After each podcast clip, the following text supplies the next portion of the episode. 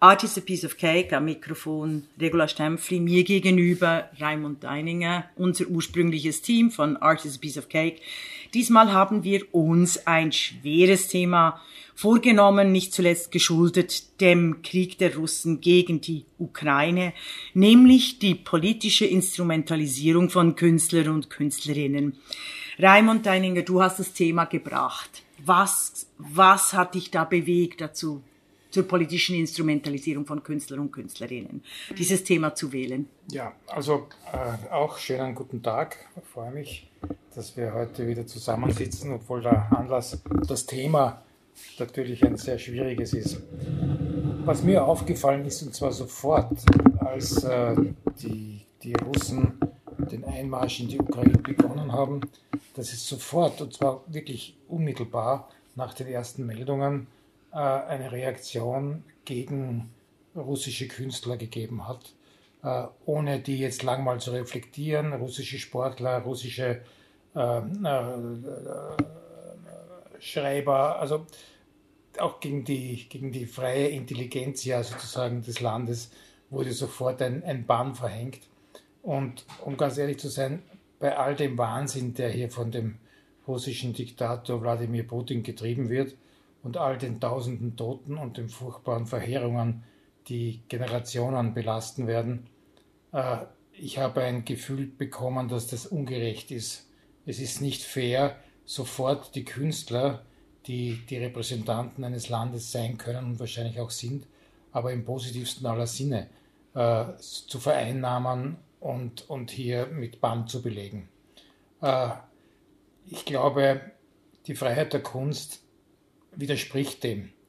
Immer dort, wo Künstler sich mit äh, totalitären Regimen verbunden haben, und wir kennen das auch sehr gut aus der NS-Zeit in Europa, äh, haben die am Ende des Tages keine künstlerische Relevanz mehr besessen. Und wir müssen sehr, sehr aufpassen, ob jemand ein Staatskünstler ist oder im Auftrag eines, eines Staates operiert oder einfach Künstler ist. Ja? Und äh, seine, seine Kunst macht. Und zwar egal in welchem Bereich, ob das jetzt ein darstellender Künstler wie Anna Trebko oder ein bildender Künstler ist, ist eigentlich egal. Ich widerspreche dir diametral mit zwei Punkten. Es gibt keine Kunst ohne Politik oder es gibt keine, keinen Eigenbereich, eigenbereichte Kunst.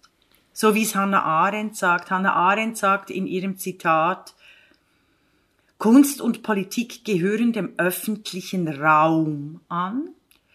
Und wer den öffentlichen Raum betritt, hat auch eine gewisse Erwachsenheit im öffentlichen Raum und damit auch eine Verantwortung des eigenen Handelns, was dazu führt zu einer Unterscheidungskraft die sowohl in der Politik als auch in der Kunst getätigt werden muss.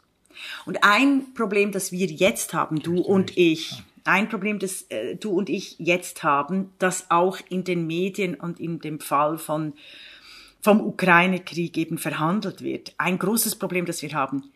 Es gibt theoretische Positionen, so wie wir es jetzt ausgetauscht haben. Die theoretische Position, da hast du völlig recht, Kunst ist frei. Die theoretische Position von mir, Kunst ist im öffentlichen Raum und hat immer Verantwortung und Urteilskraft, ist auch richtig. Und deshalb ist es wahrscheinlich unsere einzige Chance, die wir haben, um über dieses Problem zu reden und dass auch die Medien diskutieren sollten, in diesem Falle von Unterscheidungskraft und am Beispiel, ist eben, dass wir konkrete Beispiele nehmen. Also du nimmst Anna Netrebko, hast du selber erwähnt.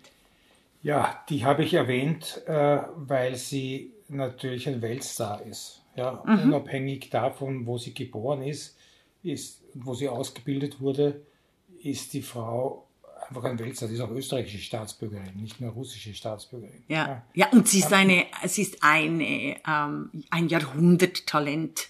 Ja, als Opernsängerin. Das ist ganz, ganz, ganz wichtig. Ja. Das also das ist unbestritten, ja. ja. Und äh, nun ist es für jemanden wie Sie natürlich auch irgendwo selbstverständlich, dass man in Kontakt mit dem Regime, mit den Oligarchen, mit dem Staatspräsidenten kommt, auf vielen Bildern oder auch Eröffnungen oder Galen äh, aufgetaucht ist und äh, dem auch gar nicht entkommen kann. Also ich würde mal sagen, ein österreichischer Künstler kann dem auch nicht entkommen, ab und zu mit einem Politiker abgebildet zu werden. Ja. Da bin um, ich natürlich nicht, äh, also auch da muss ich schnell einschreiten. Es ist ein Unterschied. Und das finde ich wirklich entscheidend. Und das erstaunt mich, dass selbst du das nicht merkst.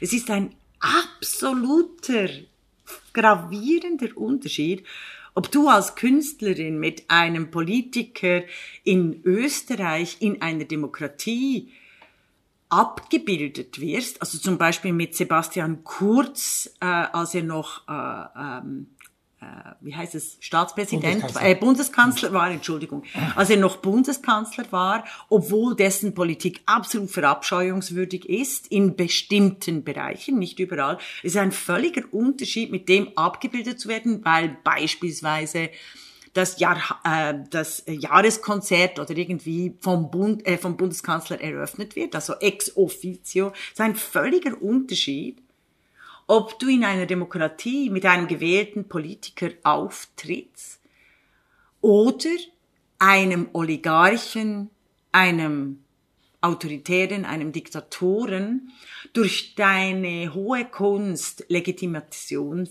erteilst. Also es muss wirklich, jeder Künstler muss sich wirklich ganz klar überlegen, wo mache ich mit? Und dann, wenn sich die, das die Künstler und Künstlerinnen überlegen würden, dann wäre die Welt ein besserer Ort. Ich denke an die Olympiade, Beijing. Wieso in aller Welt, das ist wirklich 1936 Berlin, wieso in aller Welt 2022 die Medien zwar sich ein bisschen räuspern und ja, es gibt einen diplomatischen Boykott, aber wieso dann trotzdem über alle sportlichen Ereignisse berichtet wird, als äh, hätte nichts passiert, das ist verheerend.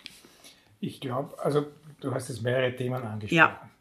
Wie immer leider, ja, Entschuldigung, ja, aber das, das ist mir irgendwie das ein bisschen wichtig. Ja. Äh, ein Künstler oder eine Künstlerin will in erster Linie ihre Kunst machen. Ich glaube trotzdem, dass es, dass es verdammt schwer ist, dem zu entkommen.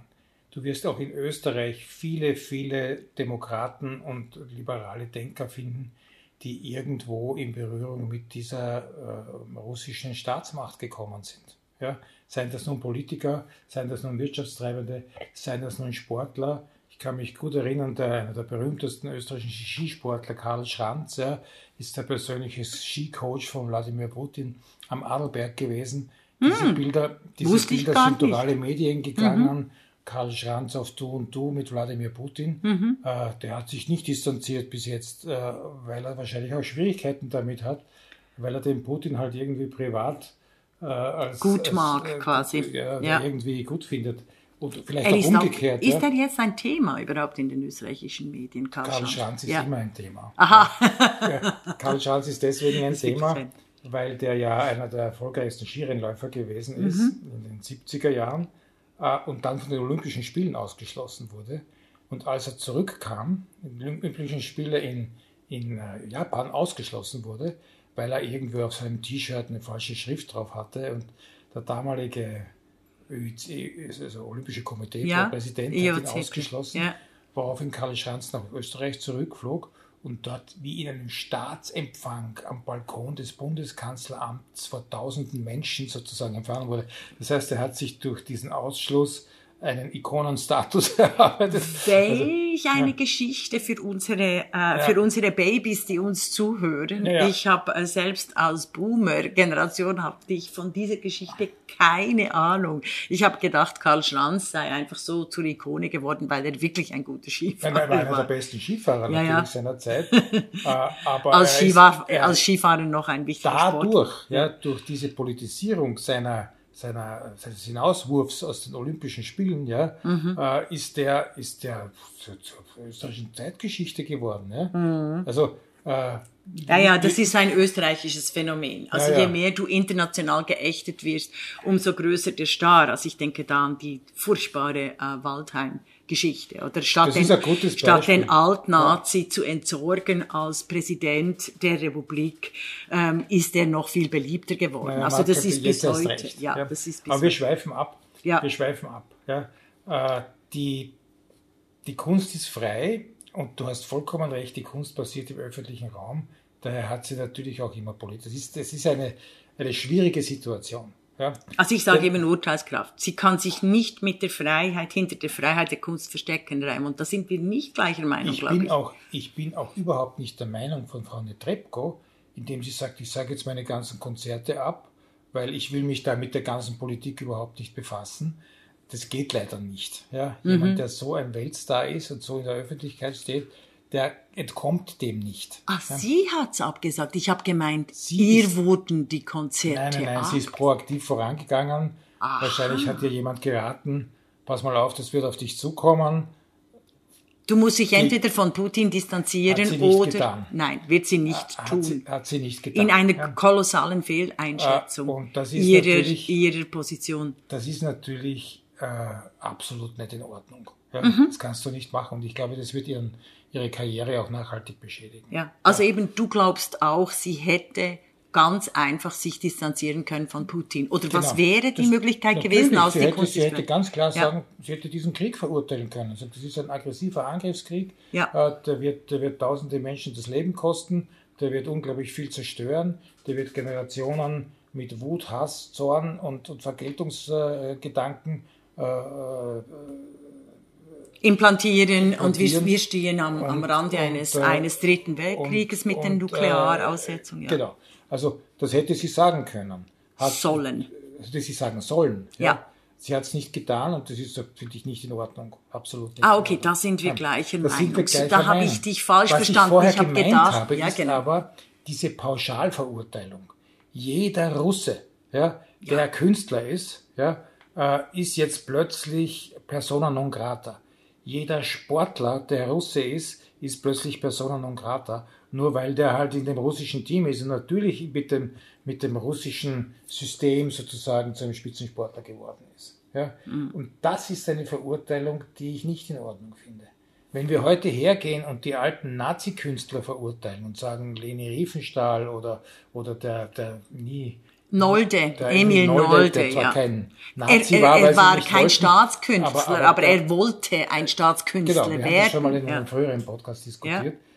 Wenn wir diese Leute diskreditieren und sagen, die sind sozusagen Hm. von ihrer ideologischen Haltung, von ihrem Gedankengut so gewesen wie die Faschisten, dann ist das was anderes. Aber diese Pauschalverurteilung, das ist das, wo, wogegen ich mich wirklich wehren muss. Ich muss mich auch gegen die pauschal in den Himmelhebung aller Ukrainer jetzt äh, wehren, ja? Weil äh, hier geht es um Politik. Ja? Und die Provokation, die hier passiert ist, von den Ukrainern gegenüber den Russen, ja? ich sage das jetzt aus russischer Sicht, nicht weil ich das gut finde, ja? ist äh, dort passiert. Ja? Die Provokation der NATO ist passiert. Äh, und äh, die Reaktion der Russen fußt letztendlich darauf. Und darauf auf das. Moment, Da lass werden mich, wir, nein, lass nein, mich nein. den, lass Da- mich den Gedanken wir- zu Ende ja. sagen, weil Sag den Gedanken ich zu Ende, aber da nicht so muss ich klingen, ich die Russen intervenieren. verteidigen. Ja, da muss ich Es gibt, intervenieren. es gibt überhaupt keinen Grund, das russische Verhalten zu verteidigen. Es gibt nicht den geringsten Ansatz. Denn wenn ein Volk sich äh, für eine politische Form, nämlich der Demokratie, entscheidet, und das haben die Ukrainer getan, dann ist das ihr freies Recht, egal was da vorher an Geschichte gelaufen ist, egal welche, welche politischen äh, Verwirrungen äh, da im 20. oder auch im 19. Jahrhundert, Jahrhundert gelaufen sind. Die Ukrainer haben sich für die Demokratie entschieden und wollen die Demokratie. Die Russen wollen das nicht. Ja, die denken, Ukraine ist ein russisches Staatsgebiet. Ja, Äh, und da gibt es den, Allmacht, den Allmachtsgedanken des ehemaligen KGB-Agenten äh, Wladimir Putin, der auf seine alten Tage jetzt nochmal glaubt, er muss das durchziehen. Und es auch wirklich tut und niemand hat ihm Einhalt gebieten können. Also ein totales Versagen auch von Diplomatie äh, äh, und, und Einflussnahme auf befreundete Staaten ist hier auch zu konstatieren. Ja. Ich denke, ja, also es gibt zwei Dinge. Ich habe in der die Podcastin mit Isabel Rohner Wladimir Putin als verglichen, damit Feministinnen das Beispiel auch verstehen. Ich habe Wladimir Putin vers- verglichen mit einem Stalker. Ein Stalker, der seine Ex-Freundin mit dem Tod bedroht, also zuerst belagert, äh, irgendwelche alten Geschichten einer Beziehung aufwärmt, die es so wirklich eigentlich nicht gegeben hat, sondern wirklich sehr viele traumatisierende Erlebnisse der aber seine Ex-Freundin mit, äh, mit dem Tod auch bedroht durch die ständige Belagerung und das Stalking und letztlich meistens auch erfolgreich wird. Jeden dritten Tag wird eine Frau durch ihren äh, durch einen Mann in ihrem Bekanntenkreis umgebracht. Mhm. Und so habe ich Putin äh, verglichen. Und es spielt absolut keine Rolle, wie sich diese Frau verhält. Also ob sie jetzt eine gute Frau ist, eine gute Demokratin, eine gute Feministin, eine was auch immer. Ja, ja. Und ich finde diesen Vergleich von, von, von mir in der die Podcastin, äh, den ich auch theoretisch dann als, als Strateg, also als ähm, strategische Optionen dann aufgezeichnet hat, finde ich nach wie vor gut. Es geht aber immer noch um die politische Instrumentalisierung von Künstlern und Künstlerinnen. Und da möchte ich dich, da möchte ich dich nochmals abholen. Jetzt, darf ich noch eine, ja, gerne. Eine, eine, ja. eine, eine reale Geschichte aus meinem Leben ja. eines Künstlers, mit dem ich zusammenarbeite. Ja. Es gibt einen russischen Künstler, der ein ausgezeichneter, exzellenter Maler ist, Sascha Okun, der schon in den 70er Jahren, also als Brezhnev äh, Präsident damals noch der UdSSR gewesen ist, das Land fluchtartig verlassen musste, als Dissident gelebt hat, inzwischen in Israel lebt und ein, ein sehr, sehr arrivierter Künstler geworden ist, der inzwischen Ausstellungsbeteiligungen äh, im Russischen Museum in St. Petersburg mhm. äh, hat und wieder sozusagen anerkannt wird. Ja? Mhm. Äh, und der jetzt in der jetzigen Situation alles, was dort geplant wurde, ja, einfach auf Eis äh, gelegt, gelegt hat. bekommt. Ja. Das heißt, für ihn persönlich ist dieser Kreis, den er schließen wollte, vom Dissidenten äh, zum wieder anerkannten Künstler, nicht nur am Rest der Welt, sondern auch in Russland, einfach durchbrochen worden. Der wird nicht nach Russland zurückgehen, der ist natürlich auch kein Freund des Regimes von Wladimir Putin. Ja? Mhm. Genauso wie er kein Freund der, der, des äh, Regimes der, der, Kommunisten der UdSSR gewesen ist. Ja? Mhm. Deswegen musste er flüchten und war mit dem Leben bedroht. Mhm. Ja? Aber es hatte den starken Effekt auf seine Position als Künstler, weil er immer gesagt hat, ich bin Russe, ich bin mhm. kein Israeli. Er lebt in Israel, mhm. weil, er, weil er Jude ist, ja? aber er ist Russe. Ja? Äh, und in diesem Dilemma befindet sich der jetzt. Und genau das meine ich. Ja? Es werden Leute mitverurteilt oder mitbeschädigt äh, durch diese Propaganda, die sofort sich auf die Künstler ausgeweitet hat, die das nicht verdienen. Hm. Weißt du, wieso dass das passiert ist? weil die Kunst eine absolute Hure ist, weil sie in dem Moment, wo sie profitiert monetär von einer Nähe zur Diktatur, solange sie Kunst sein kann und sich expressiv ausdrücken kann und sich in der Freiheit verstecken kann, solange hofiert sie alle Diktaturen. Ich denke an die Museen in Saudi-Arabien, in Katar. Also die Kunst ist ähnlich wie das IOC, also diese, diese, all diese Business-Veranstaltungen, die tatsächlich, und ich sage das seit zehn Jahren, den Weg zur Zerstörung der Demokratien Schritt für Schritt, peu à peu, zur Zerstörung der Demokratien vorbereiten. Ich habe das extra polemisch auch äh, formuliert. Ja. Doch. Und jetzt reagiert die Kunst dann polemisch, die oder? Kunst. Weil sie merken, ja, also der ganze Kunstbetrieb, sorry, der ist milliardenschwer, der ist institutionell ja, in den Demokratien ab, ab, richtig. Der ist milliardenschwer. Ja. Und er ist in den in Demokratien auch mit öffentlich-rechtlichen Geldern ja, natürlich. finanziert. Da gibt es Strategien, da gibt mhm. es wirtschaftliche Strategien, da gibt es politische Strategien, wie Künstler vereinnahmt werden. Mhm. Man darf da trotzdem nicht dazu sagen, die Kunst ist eine Hure. Wenn sie zur Hure gemacht wird, dann sind es wohl die, die in Saudi-Arabien äh, Zaha Hadid beauftragen, eines der coolsten Museen der Welt zu bauen ja. und dort aus der ganzen Welt Kunstwerke zusammenkaufen, nicht von den Künstlern, sondern von Sammlern oder von Institutionen, um sie dort zu zeigen. Wenn man sieht, gerade Saudi-Arabien ist ein gutes Beispiel. Mhm. Mir fällt kein saudi-arabischer Künstler oder noch viel weniger eine Künstlerin ein. Du weißt warum. Ja? Weil Frauenrechte in Saudi-Arabien einfach am Arsch sind. Ja? Äh, es ist die, ein Apartheid-System. Die international, die international irgendwie präsent wäre, geschweige denn dort gezeigt würde. Ja?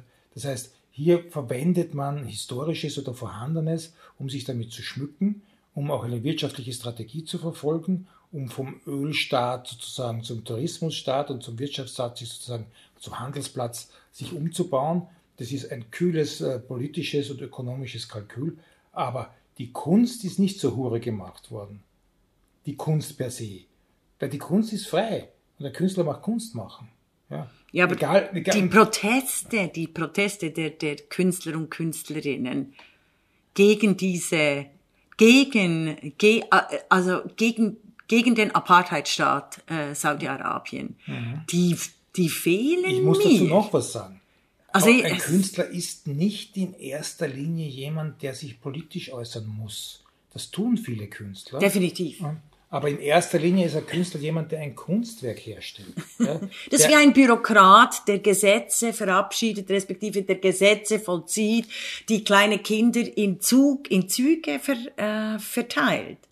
Sorry, also diese Argumentation, die du jetzt gerade gebrauchst, setzt Künstler und Künstlerinnen außerhalb des verantwortlichen Moment, Handelns. Es sind keine so Kinder, die gesagt, müssen Verantwortung nehmen in, in jeder erster Politik. Linie.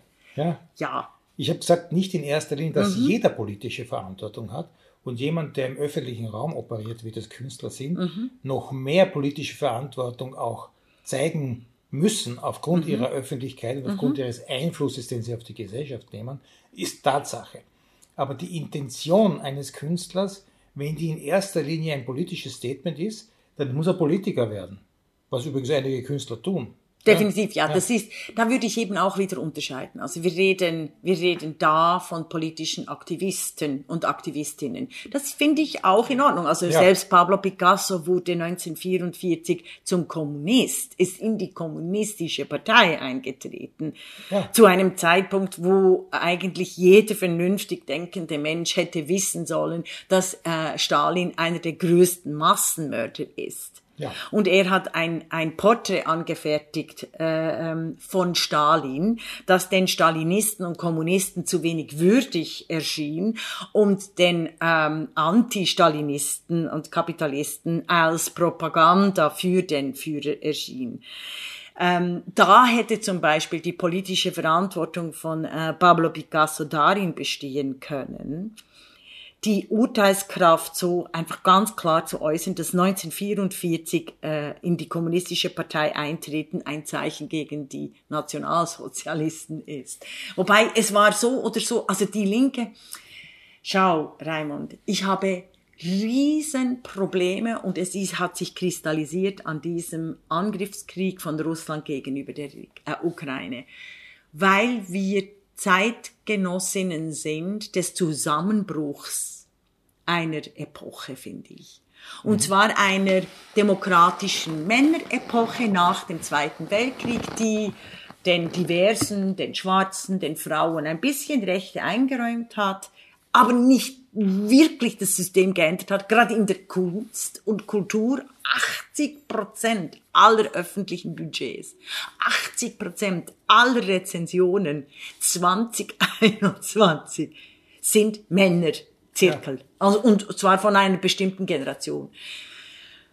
Und jetzt, äh, und, und dieser Angriffskrieg der Russen gegen die Ukrainer, Ukrainerinnen hat mir bewusst gemacht, dass wir seit 20, 30 Jahren wirklich im falschen System Kunst gemacht haben, dass wir in einem falschen System äh, philosophiert haben, dass wir in einem falschen System äh, Medien gemacht haben.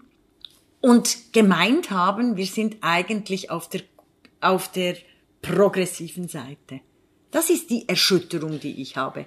Weil ich eben sehe, dass ähm, du hast selbstverständlich sehr recht. Also ich finde es eh blöd, wenn man äh, Russen als Russen verurteilt oder äh, Saudi also das ist, das ist äh, oder äh, alle Ukrainer, Ukrainerinnen äh, toll findet. Das ist das sind äh, Kategorien, so können wir nicht argumentieren. Aber so, Aber wird, wir, so wird argumentiert. Das ja, ist genau der Populismus, mit dem operiert wird.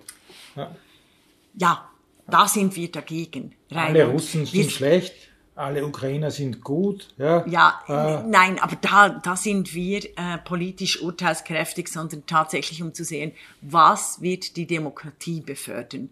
Und diese Diskussion haben Raimund und Regula schon öfters geführt und da sind wir uns nicht einig. Weil du immer noch einem alten, einer alt, einem alten Bild anhängst der freien Kunst und der Qualität von Kunst. Ja, zu Recht. Also da musst du dich legitimieren, weil ich kann dich da gut angreifen, natürlich. Zu Recht, ja.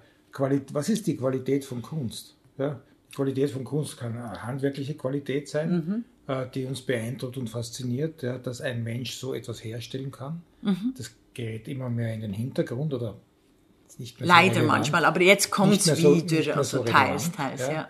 Äh, und ist sozusagen der, der geistige, der spirituelle Ansatz? Was ist die Botschaft hinter dem vordergründigen, äh, der Oberfläche eines, eines Kunstwerkes?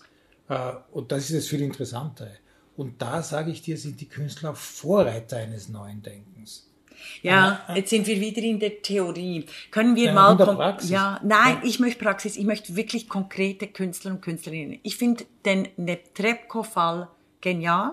Den mhm. hast du gut ausgebreitet. Sie hätte, sie hätte die Möglichkeit gehabt, Natürlich. ihre künstlerische Karriere nicht nur zu retten, sondern weiterzuführen, indem sie Urteilskraft als erwachsener Mensch äh, wahrgenommen hätte. Ähnlich dem bayerischen Symphonieorchester oder irgendwie so. Ich frage mich, äh, wie heißt der Gargarin oder? Gergiev. Gergiev. Der, der berühmte Dirigent. Der berühmte Dirigent, ja. ja. ja. Ja, da habe ja. ich mich aber gefragt, wieso wurde er Szene, ja, also richtig, ja, aber wieso wurde er überhaupt in diesen Posten berufen? Weil bei ihm ist es noch viel offensichtlicher, dass er ein Putin-Versteher war und ein Putin-Unterstützer. Und er ein exzellenter da, Künstler ist. Eben, hm. siehst du, Raimund? Aber da ist, ja. da haben wir ein Problem. Da können wir auch irgendwelche äh, Massenmörder, äh, Massenmörder legitimieren ähm, zum mit öffentlich-rechtlichen Geldern bezahlen. Da müssen, wir, in Österreich den Karl Stranz vom, vom Thron stoßen jetzt. Ja, Beispielsweise. Ja, eigentlich sofort zum Thron stoßen. Wir hätten das ja. schon längst, aber wir sollten, wir sollten überhaupt, ich glaube, und da möchte ich eigentlich hin. Glaubst ich glaube, wir sind, eher der wir Glaube sind, war, dass die Russen ja doch gut sind? Dass man es ja also doch Putin. noch schaffen kann. Dass ja, Putin ich, ich würde eben unterscheiden zwischen Putin. Ich finde eben, Putin ist ein, ein, ein Mafia-Boss. Ja, das Und das war auch. seit 20 Jahren klar. Es war spätestens klar als Pussy Riot. Ich finde eben, deshalb habe ich gerne konkrete Beispiele. Ja, Pussy, Pussy, Riot, Riot und Ai Weiwei. Ja. Pussy Riots wurden im Westen als große Künstlerinnen gerettet, verteidigt, legitimiert. Die waren im Gefängnis, die waren lange in den Medien. Großartig. Ich, ähm, äh, wir haben sie in, in Zürich auch beherbergt. Ja. Ganz extrem radikal schwierige ja. Menschen. Nein, Unglaubliche ja. Performance-Künstlerinnen. Aber als jetzt entre nous, also wie eben Performance-Künstlerinnen äh, auch sind, wahnsinnig schwierige Menschen. Also schwierig im Sinn von völlig anders als quasi so das bürgerlich-demokratische Miteinander geht. Mhm. Punkt. Sobald sie im Westen waren, wurden sie vergessen, verdrängt. Weil sie nämlich im Westen als Pussy Riots das weitermachten, was sie in Russland gemacht haben, nämlich ihre kritische Haltung als Performance-Künstlerin gegenüber ihren sogenannten, also ihren Gastgeberinnen auch ausgeübt haben. Und mhm. das können Demokratien, das können Gutmenschen partout nicht haben. Das ist ja Ai Weiwei. Richtig. Ai Weiwei, Ai Weiwei, ja. Ist, ein, ist, aber, ist aber nicht in der Versenkung verschwunden trotz Nein. seiner enormen Kritik an den Deutschen und an den anderen Regimen. Aber jetzt, ja. ah, aber also glücklicherweise, es gibt jetzt, gerade können wir Werbung machen dafür, am 16. Ja, März modern, in der ja. Albertina, äh, der Moderne, eine, eine Ausstellung mit Ai Weiwei und explizit Politik. Das kann sich Österreich leisten, weil Ai Weiwei Österreich nicht so kritisiert hat wie Deutschland und die Schweiz. Mhm. Ich ähm, habe alle Artikel jetzt rausgesucht, auch für eine Rezension seiner herausragenden Biografie ja. und realisiert, dass auch seine Biografie im Feuilleton viel zu wenig, nicht nur nicht besprochen, sondern überhaupt nicht analysiert. Er wurde nicht in Talkshows oder es gab keine Literatursendungen über sein Werk, obwohl es eines der wichtigsten Bücher ist über die Macht und Ohnmacht von Demokratie im chinesischen Zusammenhang. Mhm. Also wir haben hier zwei, also wir haben hier mehrere Phänomene. Erstens, westliche Demokratien haben sich gerade im Kunstmarkt und in der Kunst an Diktaturen verkauft. Zweitens, ja. sobald wir Dissidenten innerhalb der Diktaturen oder Dissidentinnen innerhalb der Diktaturen, Apartheidssysteme, Oligarchien, also was es alles an Dreckigem gibt, ähm, erkennen und sehen, lieben wir ihre Kunst. Mhm. Sobald wir sie dann quasi vor der eigenen Türe haben und äh, mit unserem eigenen Kot und Dreck und äh, Scheinheiligkeit konfrontiert werden, mhm. versuchen wir sie äh, tot zu schweigen, was im, im Pussy Riot äh, äh, gut funktioniert hat, auch mit einer antifeministischen Front. Mit Ai Weiwei ein bisschen in, in Deutschland, ganz ehrlich. Also wenn du da wirklich mit Kunstverantwortlichen redest, die, die kaufen keinen Ai Weiwei als, ja, also, wenn, also das sind ich, die Punkte. Ich kann dir in einem Punkt recht geben. Wenn der Markt äh, einen Künstler für sich entdeckt hat, dann bedeutet das in den allermeisten Fällen für den Künstler selber, enormen persönlichen Reichtum und Wohlstand. Das heißt eine Loslösung aus der sogenannten normalen Gesellschaft. Ja? Und damit hat er oder sie oft ihre Seele verkauft. Das ist leider wirklich wahr. Der Markt äh, ist eine, eine Hure, wie du vorher gesagt mhm. hast. Ja? Dann ist das heißt, es der Markt, nicht die es, Kunst. Dem ist es völlig, mhm. vollkommen egal, ob ein russischer Oligarch jetzt die Arbeit kauft oder, oder ein, ein äh, schwedischer Freiheitskämpfer, vollkommen egal. Der, wer, wer zahlt, sagt an sozusagen. Und das ist schon eine Entwicklung, die wir in der Kunst leider Gottes sehen. Das mhm. ist wirklich wahr. Ja. Genau, und deshalb wäre es jetzt eben der Zeitpunkt wirklich gegeben, aufzuräumen. Wie am Beispiel, ähm, wir haben, und da möchte ich mal verharren, Raimund, wir hätten jetzt die Chance, die Künstler und Künstlerinnen aufzuzeigen, deren, die zwar unbestritten gute Künstler und Künstlerinnen sind, vor allem Künstler, die aber eigentlich in der demokratischen politischen Partizipation in unserem neuen Zeitalter nichts mehr zu suchen haben. Mhm. Weißt du, wir können doch einfach mal einen anderen Kunstkanon ähm, auftun, entdecken, öffnen ja. und den existierenden wirklich mal einfach in den Schatten stellen. Das stimmt. Das wäre wunderschön. Das ist eine, eine großartige Utopie und auch ein, ein Ziel, ja, sich nicht immer so vereinnahmen zu lassen. Mhm. Betrifft mich ja auch, ich bin Kunsthändler. Ja, ja. ja. Äh, also ich, ich, ich äh, ich habe zwar noch nie ein, ein Werk an jemanden, der eine Nähe zur, zur FPÖ oder zu diesen rechten mhm. Parteien gehabt hätte, verkauft. Die sind zu äh, blöd, um, äh, um solche Werke zu kaufen. Naja, schon, aber ich habe mich dann auch distanziert ja. von diesen mhm. Kreisen. Mhm.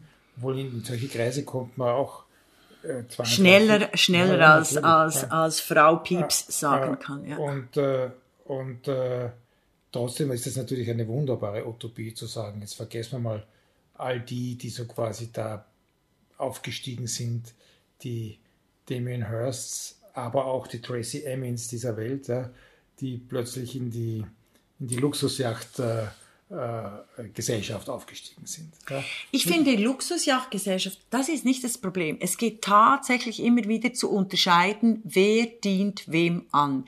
Ich finde, ja, öffentlich-recht, doch, aber öffentlich-rechtliche Institutionen wie das Kunsthaus Zürich, mhm.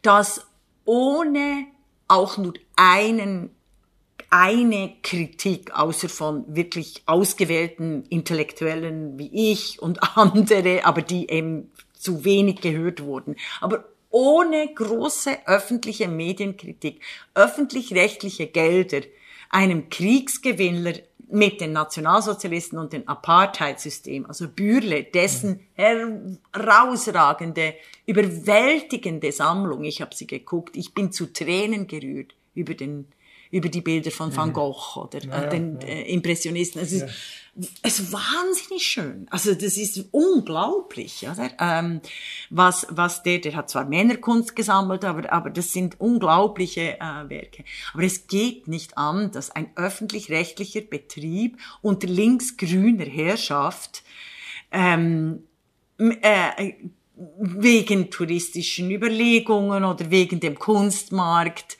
also jahrzehntelang quasi einer, einer mafiösen Struktur innerhalb der Kultur zuguckt. Und das haben wir die letzten 30 Jahre gehabt, Raimund. Also ich glaube, mir ist es noch nie so bewusst geworden. Und eben, dass Tracy Animal oder Damien Hirst äh, sich selber eine Yacht leisten können, das finde ich nicht das Problem. Für mich ist tatsächlich das Problem Zaha Hadid die nie bauen konnte oder die konnte nie bauen bis zum Feuerwehrshäuslein Häuslein in der Vitra, ja, ja. genau, in Weil am Rhein. ja. Und die natürlich geniale Bau, also das ist ein, das, sie war ein Genie. Und die natürlich jede Gelegenheit wahrgenommen hat, um, um, um ihr endlich ihren, ihren Brand auch entwickeln zu können. Aber ich glaube, also nicht ich glaube, als Urteilskraft hätte sie dieses Museum in Abu Dhabi, In Abu es, Dhabi, ja. ja, genau. Eben, hätte sie dies bauen sollen, können.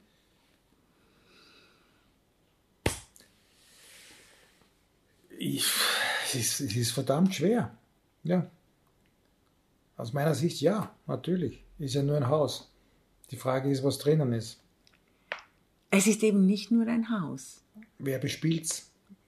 Weißt du, du hast heute einige. Du setzt, Zaha Hadid hat ihr Genie in die Hände eines Apartheidssystems gegeben. Sie hat ihre, ihr Werk, hat sie auch im Dienste einer, einer Menschenvernichtungsmaschine für weibliche Menschen und auch übrigens Immigranten, Immigrantinnen, äh, die ja behandelt werden äh, ähm, äh, äh, wie Wegwerfware. Sie hat ihr Werk für so ein Regime in, zur Verfügung gestellt. Und sie konnte dies nur tun, weil die Demokratien an, an und für sich, die eigentlich besorgt sein sollten, gegen die, die, die Diktaturen zu sein, eben auch Business as usual betreiben mit den übelsten Regimes dieser Welt. Ja. Und das Es geht nicht ist- mehr, glaube ich. Es Ja. geht wirklich nicht mehr. Am Ende des Tages steht das Teil doch dort. Das Vogelnest von, von Herzog und de Meuron steht auch mitten, mitten in Peking, das Olympiastadion. Ja.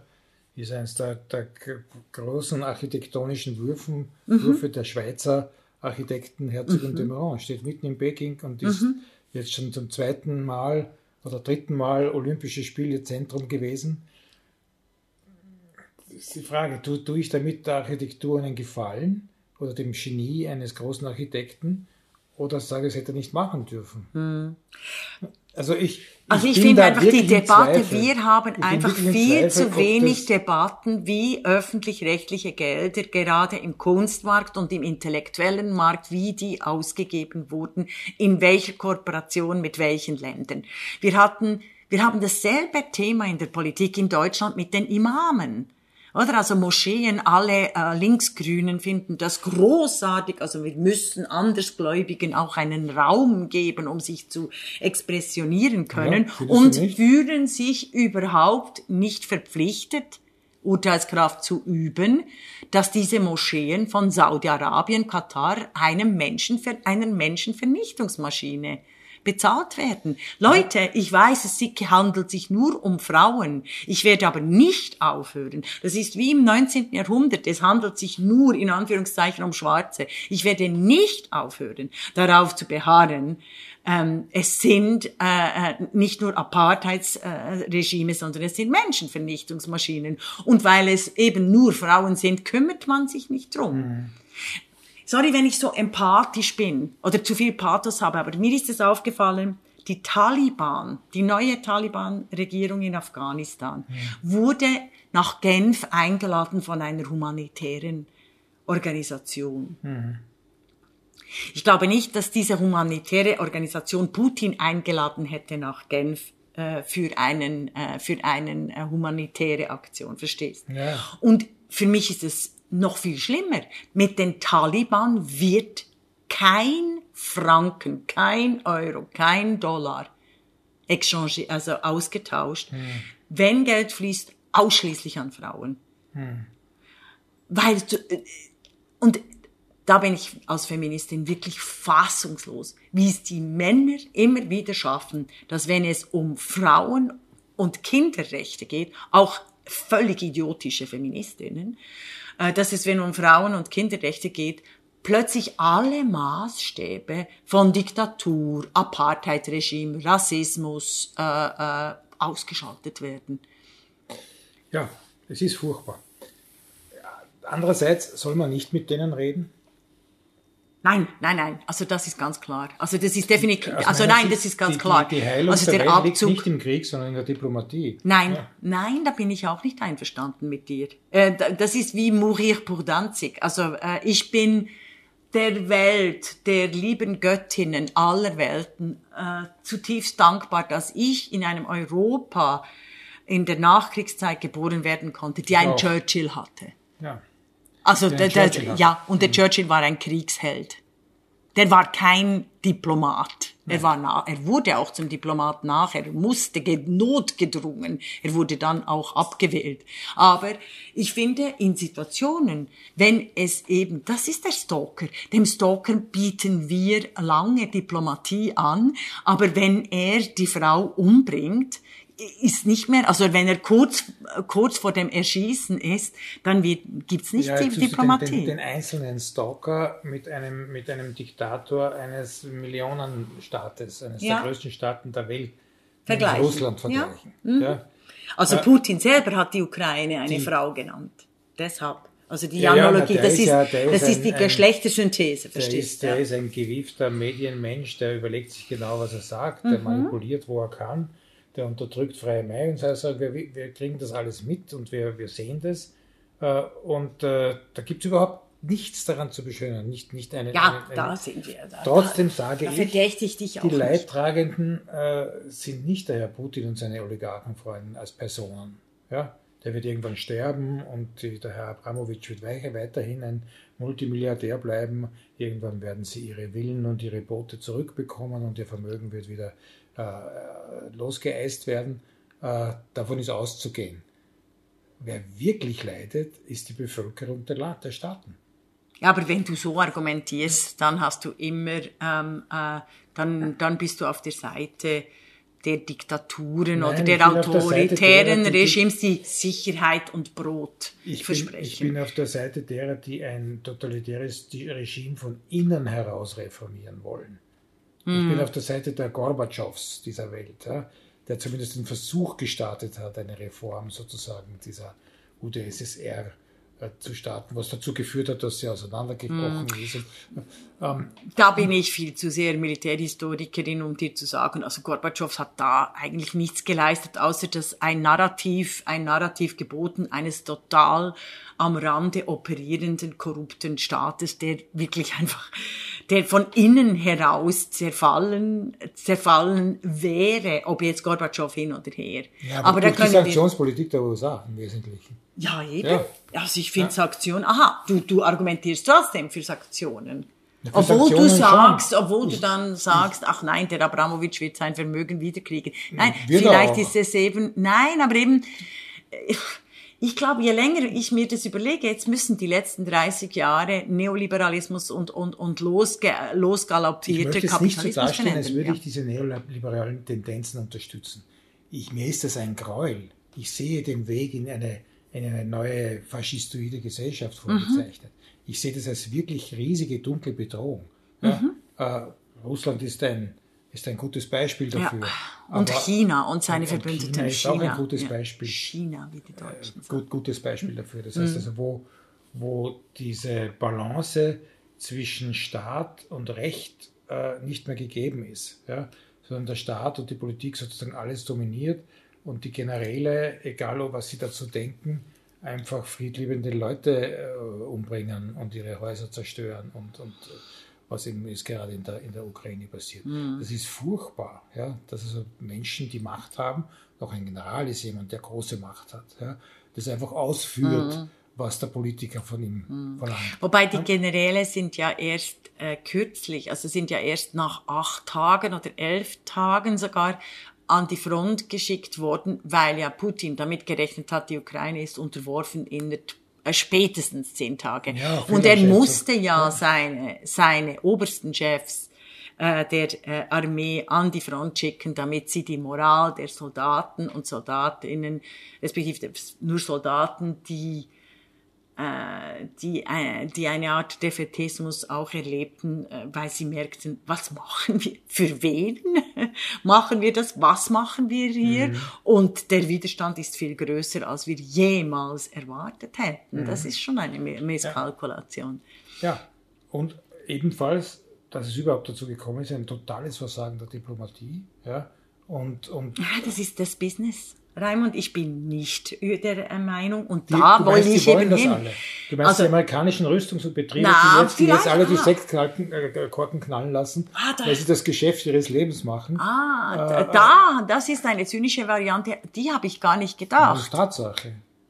Ja. Wenn ich höre, ja, ja. dass der, der linke deutsche Bundeskanzler hm. Olaf Scholz ja, ja. 100 Milliarden Euro äh, Rüstungsbudget für die deutsche Bundeswehr ausgibt, dann wird mir schlecht.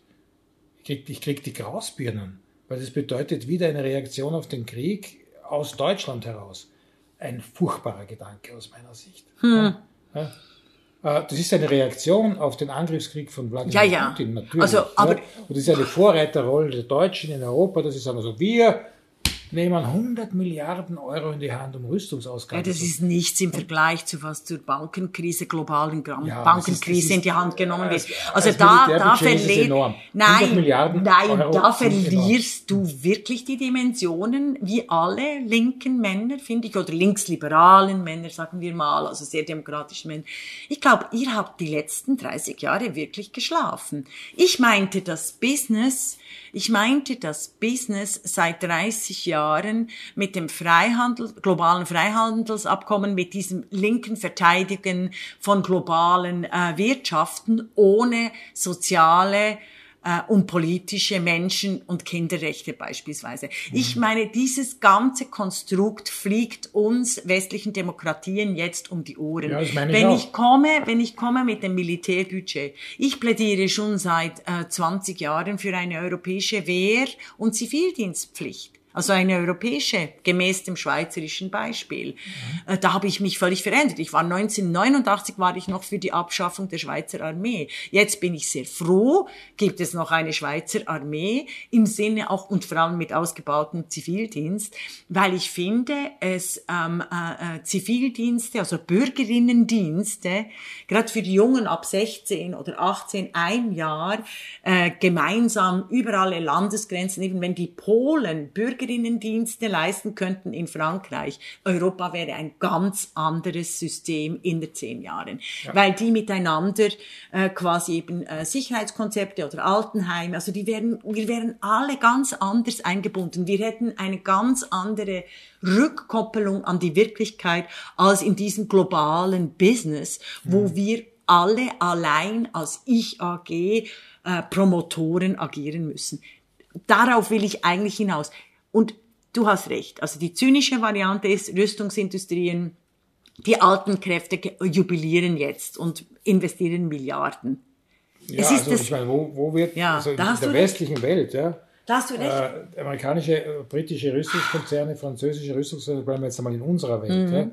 ja, äh, die haben das Geschäft ihres Lebens vor sich, sage ich jetzt mal übertrieben, ja, äh, genauso wie die Pharmakonzerne in den letzten zwei Jahren das Geschäft ihres oh, Lebens gemacht haben. Ja, mit der Pandemie, äh, stimmt. Äh, und äh, das bedeutet auch einen enormen äh, Kapitalfluss in Richtung Steuereinnahmen.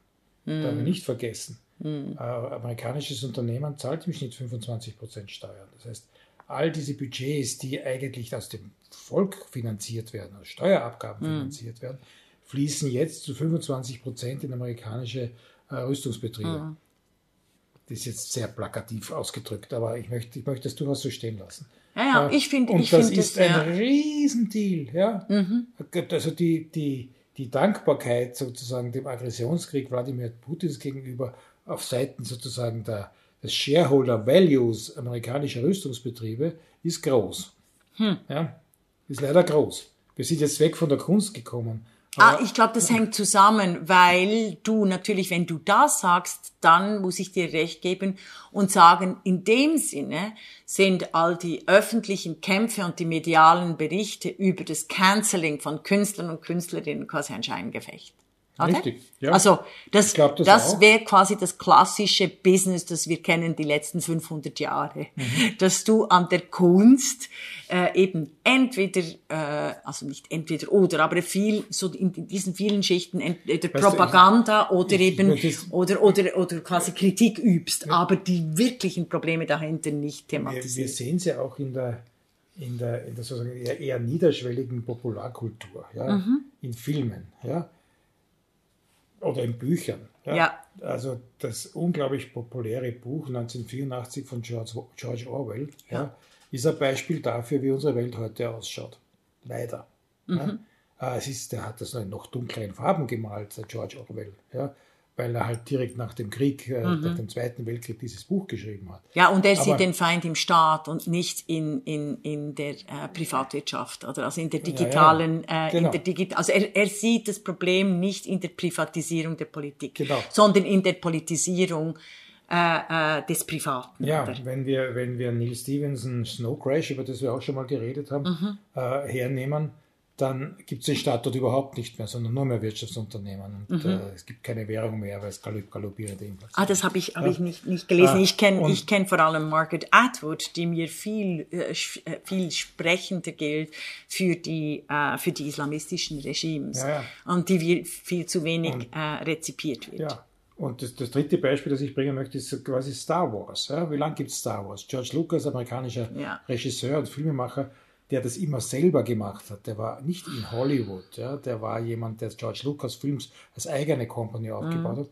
Er erzählt uns seit 40 Jahren oder wie lange gibt es Star Wars die Geschichte von Gut und Böse, wie die Bösen permanent die Guten vereinnahmen, ja, und wie die letzten Jedi-Ritter sozusagen dann auch dagegen kämpfen, aber dann teilweise auch vereinnahmt werden, wo so quasi, wo Gewalt und Aggression und Vernichtung und Tod gesät wird, dass automatisch auch bei den Guten, die dem, die dem Guten und Hehren und Schönen sozusagen eine Lanze brechen, äh, die das, das Blut an die Finger bringt und damit auch die dieselbe aggressive Einstellung am Ende des Tages. Da habe ich einfach eine radikal äh, feministische Einstellung, dass das alles Narrative sind von Männern unter Männern.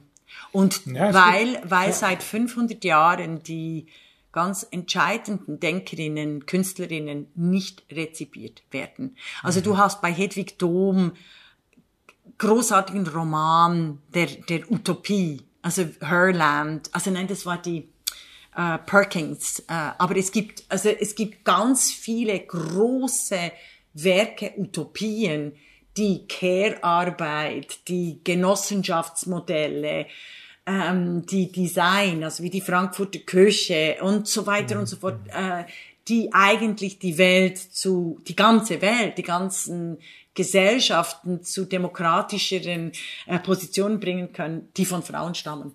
Und die werden einfach konsequent, radikal talibanisiert. Selbst David Graeber, der jetzt ein Buch, also posthum mit, äh, ähm, mit seinem äh, Freund, äh, ist eines der Bestseller unter Männern wieder auf dem, auf dem auf dem Markt. Das heißt, die andere Weltgeschichte, das wollte ich dir schon längst schenken. Ich empfehle es den Hörern und Hörerinnen. Es regt mich aber zu Tode auf, dieses Buch. Es von einem Kultur, also von zwei KulturanthropologenInnen geschrieben, die zu Recht darauf hinweisen, dass die, die Menschenbilder, die wir äh, immer wieder als Narrative serviert kriegen von Hobbes, entweder von Hobbes oder von Rousseau, überhaupt keine Optionen, keine Variationen äh, äh, geben, so wie du das schon öfters auch aufgrund deiner afrikanischen Erfahrung in Kenia, in Ghana, in Ruanda, in Uganda und so weiter und so fort immer wieder darauf eigentlich hinweist. Also da ist viel mehr, da sind viel mehr Farben dazwischen in diesen Menschenbildern. Die können wir jetzt dann gerade diskutieren. Aber Richtig. Und das ist eines dieser riesigen Probleme von der Kunst. Deshalb sage ich, die Kunst ist eine Hure. Und das haben wir einmal auch angesprochen. Die Kunst ist einfach immer zu staatsnah. Oder zu Markt, oder in der Demokratie ist die Staatsnähe besteht in einer Marktnähe. In Diktaturen besteht die, äh, die Staatsnähe durch, äh, durch Propaganda. Mhm. Aber wenn du wirklich hinschaust, welche Künstler und Künstlerinnen erfolgreich wurden, dann sind sie Huren. Andy Warhol hat einfach, hat für die Kunst den, den hat für den kapitalistischen Markt die Kunst geschaffen, die dem kapitalistischen Markt der Fashionindustrie eins zu eins entspricht. Ja. Aber es ist, also natürlich ist es Kunst, aber. Na, darum ist er so ein großer Künstler. Ja. Der hat wirklich, der hat wirklich die, die, die Kunst globalisiert, ja, total. Ja, der Andy Warhol. Ja. Und was macht aber das große Künstlersein aus, jetzt Raimund? Ja, das ist der Erfolg? Ja, auch, natürlich. Ja, aber dann ist es Klar. staatsnah oder marktnah. Ja. ja, aber der Velázquez, ja, war auch ein Staatskünstler. Mhm. Ja, wenn du heute ins Kunsthistorische Museum in Wien gehst und dir diese wunderbaren Gemälde von mhm. Anschaust, dann musst du auch wissen, dass der Mensch im Sinne seines Chefs, äh, dem spanischen Kaiser, ja, als Diplomat operiert hat und wirklich im Dienste dieses Hauses an oberster Stelle operiert hat. Ja, gleichzeitig, ich will auch nicht die Position von Adorno nach Auschwitz, äh, äh, ja. soll es keine Gedichte mehr geben, oder das ist nicht das saubere Zitat, aber es ist halt das La Stempfli, die La Stempfli-Rezeption. Da finde ich die Elfriede Jelinek viel besser, die sagt, nach Auschwitz darf überhaupt kein Kunstwerk mehr ohne Auschwitz auskommen. Das finde ich großartig. Und ich glaube, das ist die Position, die ich hier bringen will. Ich glaube, das ist die Position und die Unterscheidungskraft, die wir auch anwenden sollten auf Künstlerinnen und Künstlern, jetzt im, äh, am Beispiel vom Russlandkrieg, aber auch am Beispiel vom chinesischen Freihandel. Mhm. Ja dass wir immer wieder ein, ein, eine Triggerwarnung oder ganz klar, äh, wie auf den Zigarettenpackungen sagen sollten, bei diesem und diesem Künstler handelt es sich um einen sehr staatsnahen Künstler, egal ob das äh, jetzt ein schönes Kunstwerk ist oder ein gutes Kunstwerk, ein geniales Kunstwerk oder nicht. Wie beim Vogel. Ja. Wer sagt das? Welche Institution? Ist das dann nicht wieder eine staatliche Institution? Du hast schon recht mit deiner Kritik. Ja? Wenn, du, wenn wir sagen, was macht einen Künstler berühmt und bekannt auf der ganzen Welt, natürlich sind es die staatlichen Institutionen. Mhm. Wo sind, wer, wer, besitzt denn die größten Museen der Welt, wo alle Künstler hinstreben, um ihre Werke mhm. zu zeigen? Die Staaten. Ja? Yes. Darum setzt der äh, Saudi-Arabien. Staatskapitalismus äh, ist das, ja. Oder, oder mhm. Katar oder welche, welche dieser Emirate auch immer äh, auf Sahadid, um ein Statement zu setzen. Ja? Mhm. Es sind wieder die Staaten. Das heißt, wenn wir das wollen, und das kann ich nur unterschreiben, was du sagst, ja, wer druckt's denn auf die Zigarettenpackung? Mhm. Wieder ein Staat, wieder eine, eine, eine, eine, ein Ministerium. Ja, ja, nicht unbedingt. Weißt du, was mir fehlt? Mir fehlt eine Konsumentinnenorganisation, Konsumentinnenorganisation ja. gegenüber Kunst. Mir fehlt das, was, also, und mir fehlt auch, also diese ist ja zahnlos oft. Also, wir versuchen ja schon lange im Biofleisch quasi eben diese Aufdrücke und diese Fotos zu bringen von Massentierhaltung von Schweinen, dass kein Mensch mehr äh, äh, dieses ja. Schweinefleisch kauft, weil dann verändert sich was. Äh, da gibt's aber glücklicherweise schon Organisationen. Und ich glaube, das fehlt mir. Mir mhm. fehlt, jetzt haben wir siehst du, das ist sprechendes Denken. Mir fehlt KünstlerInnen ohne Grenzen. Mhm. Das gibt's nicht. Nein, gibt's nicht. Und wieso nicht? Ja, weil jeder sagt, der Künstler ist eh frei, der hat ja keine Grenzen. Ha. Der hat eine kulturelle Prägung, ansonsten hat er keine, keine Grenzen. Ja, aber jetzt haben wir es gerade aufgezeigt. Ja, aber das ist ein, ein interessanter Punkt. Ja. Wer ist denn das Regulativ am Ende des Tages? Wer sagt es denn, was das, das Gescheitere wäre? Ja? Mhm. Und dann, sobald du eine große Organisation, je größer die wird, ja, sobald kommt wieder der Feind, ja, sagen wir mal so quasi der Neoliberalismus mit seinen Lobbyisten und mit seinem Kapital und mit seinen durchaus äh, vernünftig vorgetragenen äh, Ideen und lobbyiert eben und verwässert und tut und macht. Ja? Hm. Warum rauchen die Leute noch immer so viel Zigaretten? ja, mhm. weil das Lobbying der Tabakindustrie einfach nicht aufgehört hat. Mhm. Warum stelle ich fest, dass in Spielfilmen plötzlich wieder rauchende Menschen auftauchen, was eine Zeit lang total mhm. verböhnt war? Mhm. Ja?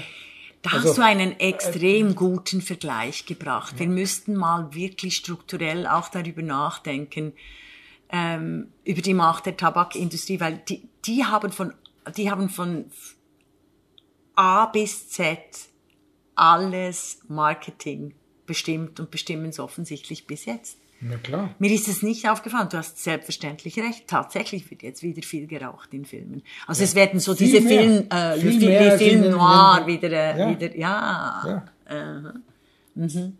Mhm. Oder eben auch die. Auch im Fernsehen. Es ja. wird im, im, Tatort und in, in den äh, Hausfrauen, äh, wie heißt es da, die, die Vorstadtweiber, ja. wird geraucht, als gäbe es kein Morgen. Ja? Ja. Äh, Zigarren, Zigaretten, also volles mhm. Lobby. Und ich habe mal eine Galerie betrieben und wir hatten einen Sponsorvertrag mit JTI, mit, mhm. äh, mit dem ja. großen Tabakproduzenten. Ja. Meine großen Vorbilder, Uta Brandes und Michael. Die freundlichsten, ja. coolsten Typen, ja. die natürlich auch mit Geld um sich geworfen haben.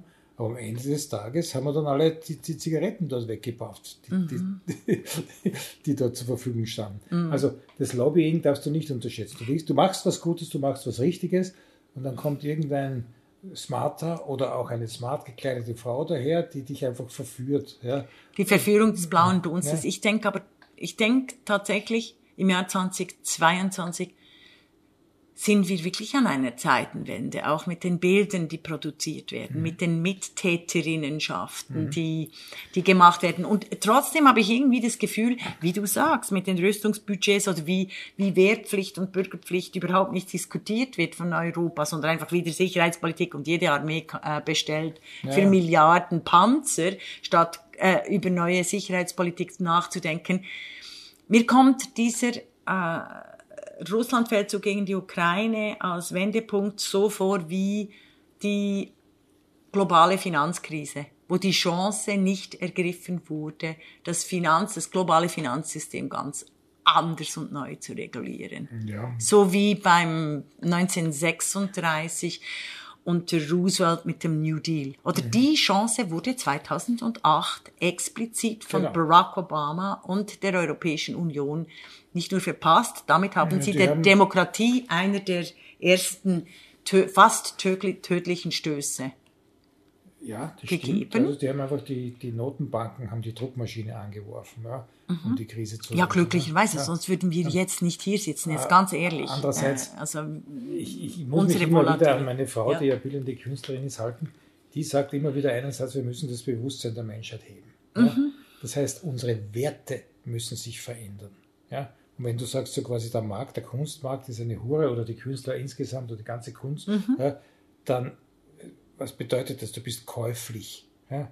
Du kann, man kann sich sozusagen deine, deine Qualität, äh, deinen Geist, deinen Körper, was auch immer, kann man sich kaufen. Ja? Mhm. Dieses Bewusstsein muss verschwinden aus meiner Sicht. Mhm. Ja? Uplifting the Consciousness heißt, ja, andere Werte in unserer Gesellschaft als hohe Werte anzusehen, als die Luxusjacht, die jedem vorsteuert. Mhm. Da, meiner Meinung nach, muss daran gearbeitet werden. Und daran wird die Politik nicht arbeiten, weil sie steht für das alte System. Mhm. Ja? Daran werden auch die Wirtschaftsunternehmen, die fürs kapitalistische System stehen, nicht, nicht arbeiten. Das ist eine Frage von. Andererseits sind das alles Menschen, das sind alles Menschen, die dort drin sind.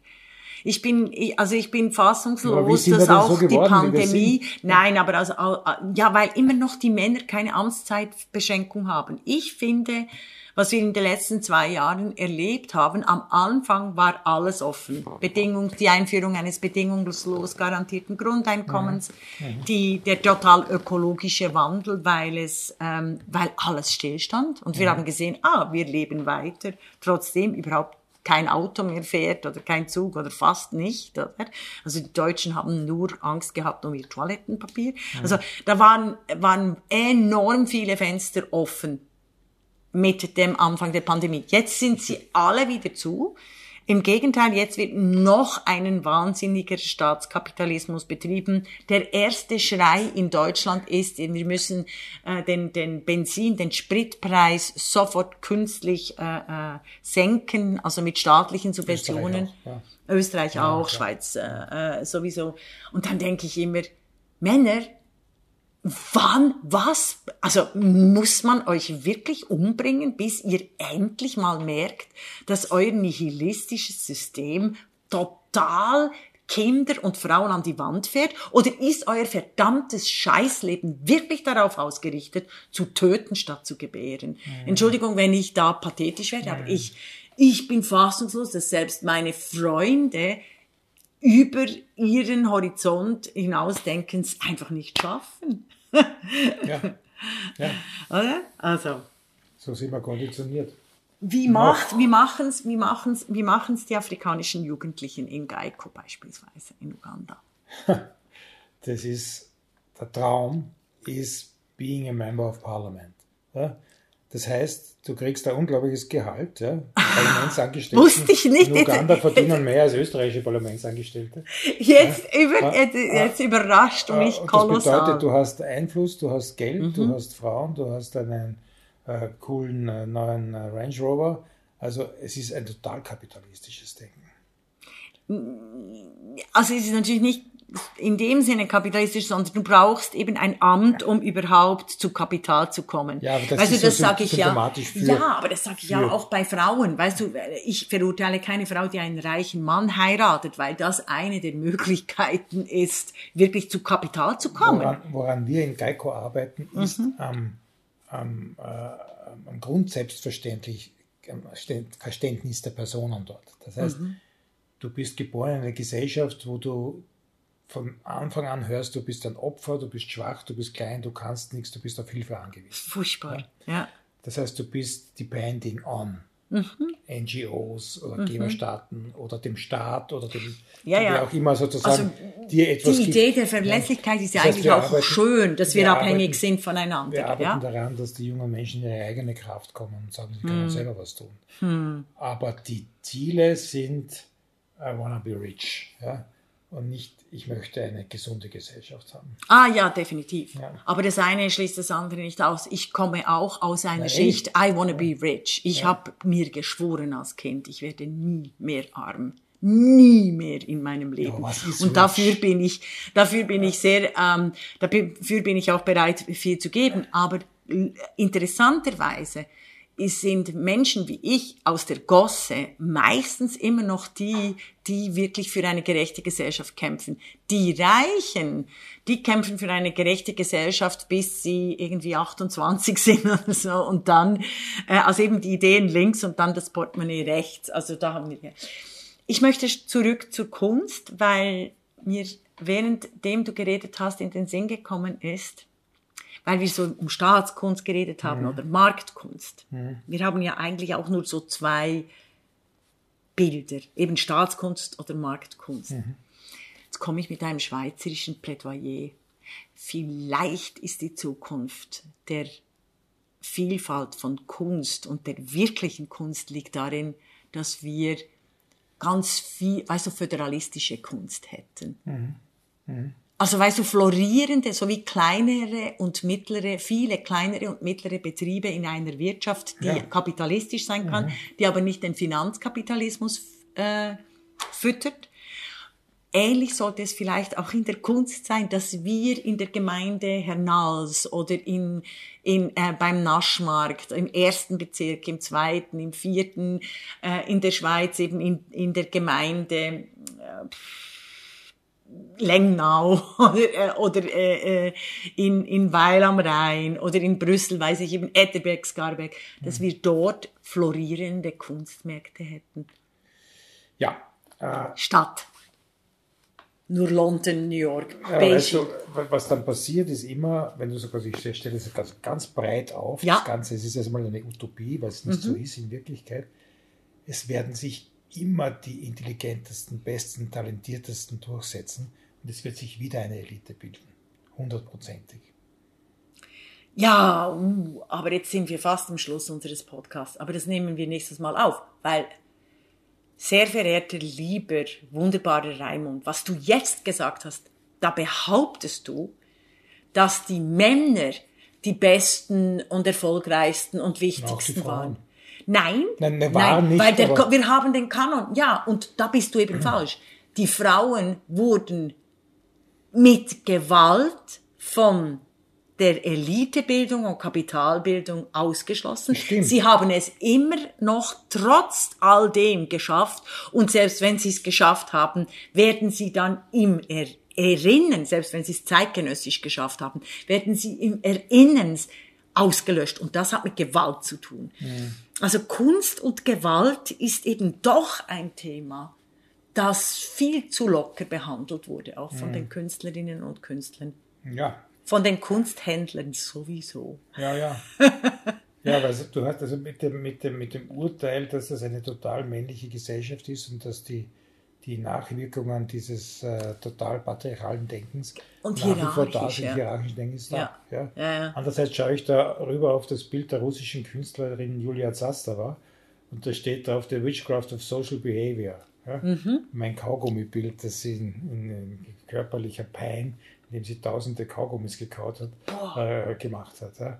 Und das ist eine Frau, eine russische Frau, äh, die, die äh, durchaus auch nach Österreich gekommen ist, weil sie ein russisches Staatsstipendium hatte und hier studieren konnte, mhm. in einer russischen Eliteschule ausgebildet wurde.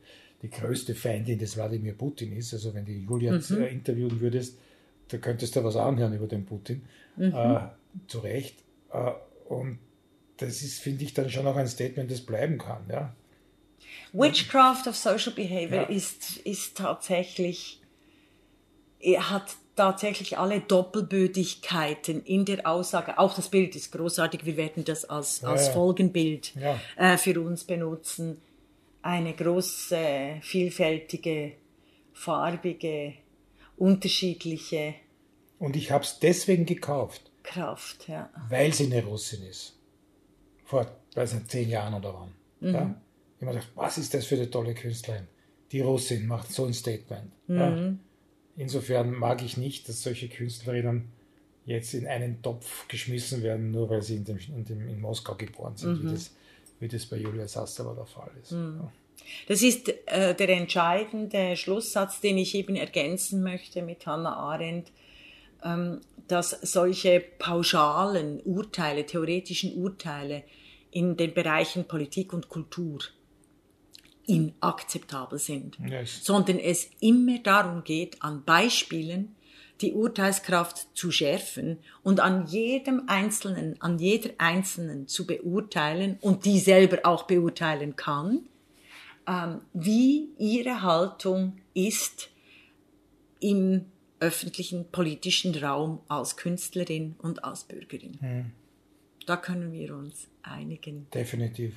Ja, vielen, vielen Dank für ja, dieses tolle Gespräch. Gespräch. Danke. Danke.